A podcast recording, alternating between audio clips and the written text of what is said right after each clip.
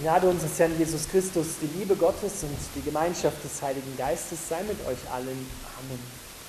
Unser heutiger Predigtext steht in der Apostelgeschichte im dritten Kapitel, die Verse 1 bis 21. Ihr könnt hier vorne mitlesen. Ich lese euch zunächst einmal die ersten Verse vor, dann machen wir einen kleinen Zwischenstopp und dann beginne ich mit der Predigt und dann kommt der andere Teil. Eines Nachmittags gegen drei Uhr gingen Petrus und Johannes in den Tempel, um am Gebet teilzunehmen. Als sie hinkamen, wurde gerade ein Mann herbeigetragen, der von Geburt an gelähmt war. Wie an jedem Tag wurde er an den Eingang des Tempels gebracht, der allgemein die schöne Pforte hieß, damit er dort bei den Leuten betteln konnte, die zum Tempelbezirk kamen. Als er Petrus und Johannes sah, die gerade den Tempel betreten wollten, bat er auch sie um etwas Geld. Petrus und Johannes blickten ihn aufmerksam an und Petrus sagte, sieh uns an. Der gelähmte Mann blickte erwartungsvoll auf, weil er glaubte, dass er etwas bekäme. Doch Petrus sagte, ich habe kein Geld für dich, aber was ich habe, gebe ich dir. Im Namen von Jesus Christus von Nazareth steh auf und geh. Dann nahm er den Gelähmten an der rechten Hand und half ihm auf. Als er das tat, wurden die Füße und Knöchel des Mannes geheilt und erhielten ihre Kraft zurück. Er sprang auf, konnte auf seinen Füßen stehen und fing an, umherzugehen. Dann trat er gehend, hüpfend und Gott lobend mit ihnen in den Tempel. Die Leute sahen ihn gehen und hörten, wie er Gott lobte. Als sie erkannten, dass es der gelähmte Bettler war, den sie so oft an der schönen Pforte gesehen hatten, waren sie stark vor Steinen. Sie liefen hinaus zur Säulenhalle Salomos, wo der Geheilte sich dicht bei Petrus und Johannes hielt, und alle staunten über das Wunderbare, das dort geschehen war. Lieber Vater im Himmel, wir bitten dich, dass du uns die Kraft deiner Auferstehung spüren lässt. Amen. Platz nehmen.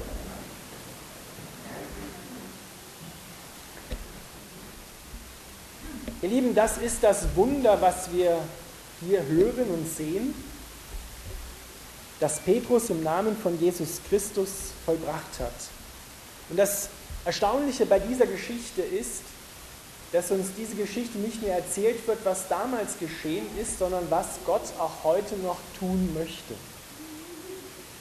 Petrus selber wird diese Geschichte, und das schauen wir uns gleich an, im zweiten Teil des Predigtextes selber auslegen. Das ist was ganz Erstaunliches. Dass das so nah beieinander steht, das finden wir in der Bibel ganz selten. Die Bibel ist, so hat es Martin Luther schon festgestellt, selbst auslegend. Wir finden immer zu einem Text, auch in der Bibel, einen anderen Text, der das Wort, was wir gerade lesen, auslegt und uns erklärt. Und je mehr wir da hineinkommen, je mehr wir trainiert sind, desto besser funktioniert das und desto schneller finden wir das. Aber hier haben wir es unmittelbar nacheinander. Da ist also ein Mann, der, erfahren wir dann später, seit 40 Jahren dort sitzt und bettelt. Seine Situation ist, wenn er auf seine Umstände schaut, auswegslos. Er muss sich von dem ernähren und muss von dem leben, was ihm die Menschen halt zukommen lassen. Das ist das Einzige, was er tun kann, sich dorthin tragen lassen, um dort zu betteln. Bei den Menschen, die täglich in den Tempel gehen, um zu beten. Und dann kommen Petrus und Johannes, die Jünger von Jesus. Und das ist eine ganz berührende Szene. Der Bettler natürlich erhofft sich etwas und dort sehen wir einen Moment des Glaubens drin. Dort sehen wir, dass wir können wir daraus lernen, an dem, was Gott an uns tun will, beteiligt sind. Es braucht eine Erwartungshaltung von uns Gott gegenüber. Und Petrus sagt, sieh uns an, schau auf, auf uns, erwarte etwas. Und der Bettler erwartet natürlich, dass er Geld bekommt, aber Petrus sagt, na Geld habe ich nicht, aber ich gebe dir, was ich habe.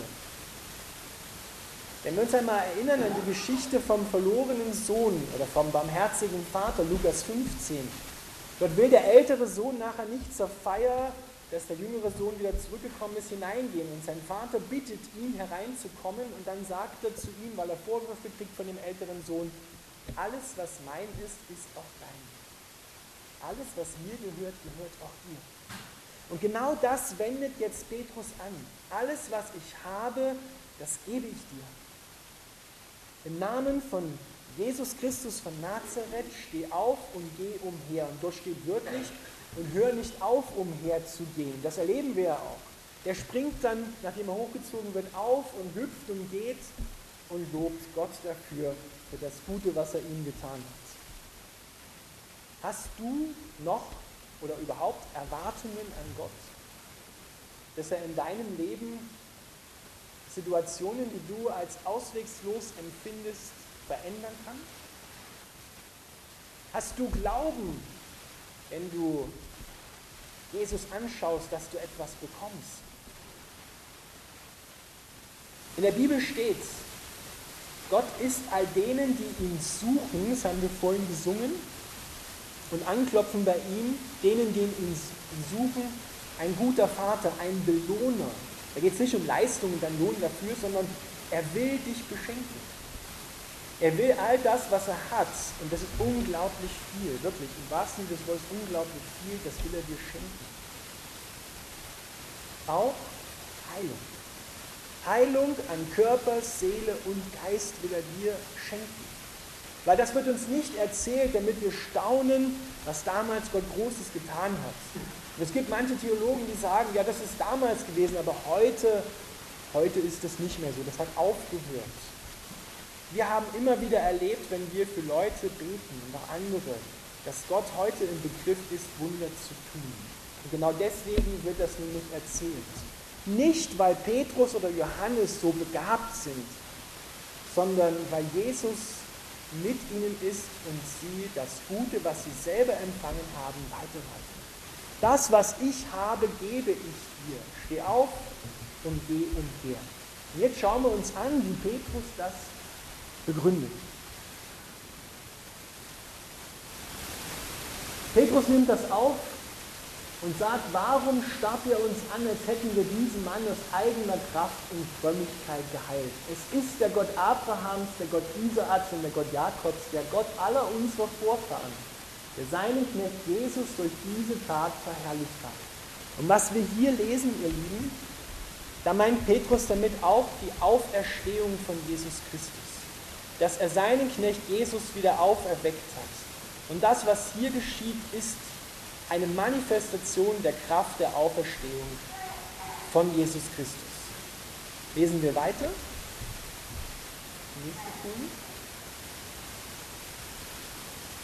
Ihr habt den Urheber des Lebens getötet, doch Gott hat ihn wieder zum Leben erweckt. Und wir alle sind Zeugen davon. Der Name von Jesus hat diesen Mann geheilt. Vor euren Augen hat der Glaube an den Namen von Jesus diese Heilung bewirkt.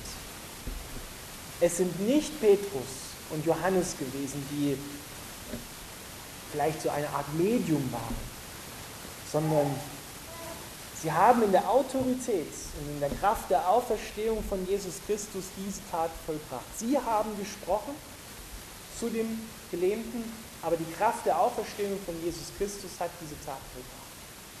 Und das wird uns erzählt, damit du denselben Glauben haben kannst, damit du dasselbe für deine ganz persönliche Situation erwartest. Und das sieht bei jedem Menschen ganz anders aus. Und später, wenn wir da noch weiter schauen, genau, nun kehrt euch ab von euren Sünden und wendet euch Gott zu, damit ihr von euren Sünden gereinigt werdet, dann brechen heil, herrliche Zeiten an. Dort steht wortwörtlich, es kommt eine Zeit der Erquickung, eine Zeit der Erfrischung, eine Zeit der Erneuerung. Wörtlich steht dort eine Zeit des Aufatmens, des Durchatmens und der Abkühlung. Da, wo es vielleicht gerade hitzig in deinem Leben zugeht. Da, wo du gerade die Luft anhältst und dir sagst, Augen zu und durch. Genau dort sollst du wieder durchatmen können, aufatmen können, dich befreit fühlen und abkühlen, wieder runterkommen. Zeiten der Erfrischung, Zeiten der Erquickung, wenn du dich Jesus Christus zuwendest. Und das ist keine Leistung. sondern das ist eine Reaktion auf die Zusage, dass du das von Gott erwarten darfst, was auch der Gelähmte dann bekommen hat. Dass Gott auch heute noch der ist, der versprochen hat, gestern, heute, morgen zu sein. Ein Gott, der real ist, der real wirkt, der auch heute noch diese Wunder vollbringen kann. Egal, wo du es brauchst. In deinem Körper, in deiner Seele, in deiner Familie, in deinem Alltag, an deinem Berufsplatz, wo du immer auch hingestellt bist. Gott will dort Wunder tun. Und wenn du ratlos bist und nicht mehr weiter weißt, dann ist das die beste Vorbedingung für ein Wunder Gottes. Dass er in dein Leben hineinspricht und das Unmögliche möglich macht. Du darfst und sollst, ich lade dich herzlich ein, das erwarten. Nicht weniger darfst du von deinem Gott erwarten. Deswegen werden uns in der Apostelgeschichte diese Zeugnisse, es gibt ja mehr davon, werden die erzählt. Und es ist eine Kontinuität zu Jesus, weil Jesus hat genau das Gleiche gemacht und die Jünger machen nichts anderes. Sie sagen sogar, letzte Folie noch Dieselben Worte, nun kehrt euch ab von euren Sünden und wendet euch Gott zu. Womit hat Jesus angefangen, als er aufgetreten ist? Tut Buße und kehrt um, denn das Himmelreich ist nahe herbeigekommen. Das sind die ersten Worte die Jesus bei seinem öffentlichen Auftreten gepredigt hat. Und Buße tun verstehen die meisten jetzt von uns darunter, ich muss meine Schuld bekennen und muss Vergebung empfangen. Das Wort, was dort steht, steht übrigens auch dort, und kehrt euch um, heißt Metanoia. Das meint Erneuerung deiner Gedanken, Erneuerung deiner Einstellungen, deiner Weltsicht. Weil das Reich Gottes nahe herbeigekommen ist, musst du deine Weltsicht ändern lassen musst du und darfst du herauskommen aus deinen eingefahrenen Bahnen. Du brauchst nicht mehr nur mit deinen Möglichkeiten, die oft sehr schnell am Ende sind, rechnen. Auch nicht mehr nur auf andere Menschen schauen, wo du so oft enttäuscht worden bist, sondern schau auf Gott. Sieh uns an, sagt Petrus zum Gelähmten. Sieh uns an. Und damit wird eine, eine Glaubenshaltung geschaffen, eine Erwartungshaltung, eine Vertrauenshaltung. Und genau das sagt Jesus. Er lädt uns ein. Weil ich da bin, sieh mich an. Schau nicht auf deine Umstände. Schau nicht auf deine Kraft. Schau nicht mehr auf dein Versagen, auf deine Sorgen. Will dich nicht mehr damit rum, sondern schau mich an. Schau meine Möglichkeiten an. Schau, was ich tun kann. Ich bin fähig dazu. Und ich will es dir schenken. Ich will dir gut tun. Beim Propheten Jeremia sagt Gott zu seinem Volk, ich will ihnen, euch von Herzen Gutes tun. Kannst du dir das vorstellen, dass dein Gott dich so sehr liebt, dass er dir von Herzen Gutes tun will? Er liebt dich von Herzen. Und vergiss alles andere, was du da entgegensetzt, vielleicht bisher geglaubt hast, dass Gott nicht gut ist. Dass er dir einen Knüppel zwischen die Beine wirft, dass er dich ständig prüfen will, gucken, aus welchem Holz du gemacht bist. Er will dir Gutes tun. Und er will dich segnen. Er will dich erfüllen mit der Kraft der Auferstehung, die Jesus von den Toten auferweckt hat. Da musst du umdenken. Weil wo gibt es denn sowas, dass ein Toter, der sichtbar und fühlbar tot war, wieder zurückgekommen ist und nicht mehr stirbt? In unserer Welt nicht. Bei Gott ja. In seiner Welt ist es möglich. Ja, und dann sind auch die Heilungen möglich. Und so will Gott heute auch an dir handeln. Heute an dir handeln. Sieh ihn an. Schau auf seine Möglichkeiten. Wende dich ab von dem, was dich bisher fertig machen will. Und lass dich beschenken. Lass dich erneuern. Lass deine Gedanken erneuern. Komm heraus aus alten, eingefahrenen Mustern, die wahrscheinlich schon lange nicht mehr funktionieren. Und beginne neu Neue Zeiten der Erfrischung, der Erneuerung, der Kraft. Gott ist hier.